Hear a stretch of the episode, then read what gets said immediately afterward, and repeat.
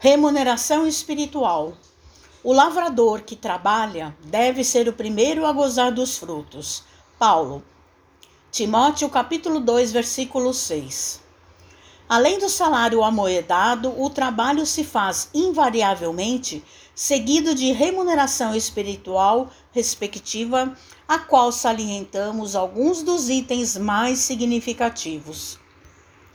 Acende a luz da experiência Ensina-nos a conhecer as dificuldades e problemas do próximo, induzindo-nos por, isso mesmo a respeitá-lo. Promove a autoeducação, desenvolve a criatividade e a noção de valor do tempo. Imuniza contra os perigos da aventura e do tédio. Estabelece apreço em nossa área de ação dilata o entendimento, amplia-nos o campo das relações afetivas, atrai simpatias e colaboração, extingue pouco a pouco as tendências inferiores que ainda estejamos trazendo de existências passadas.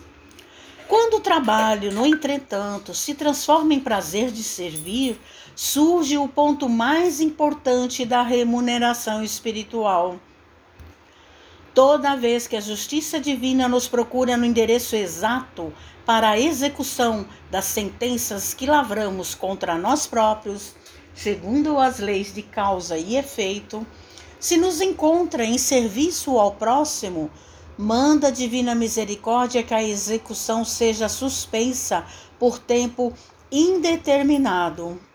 E quando ocorre em momento oportuno o nosso contato indispensável com os mecanismos da justiça terrena, eis que a influência de todos aqueles a quem porventura tenhamos prestado algum benefício aparece em nosso auxílio, já que semelhantes companheiros se convertem espontaneamente em advogados naturais de nossa causa, amenizando as penalidades em que estejamos em curso ou suprindo-as de todo, se já tivermos resgatado em amor aquilo que devíamos em provação ou sofrimento, para a retificação e tranquilidade em nós mesmos.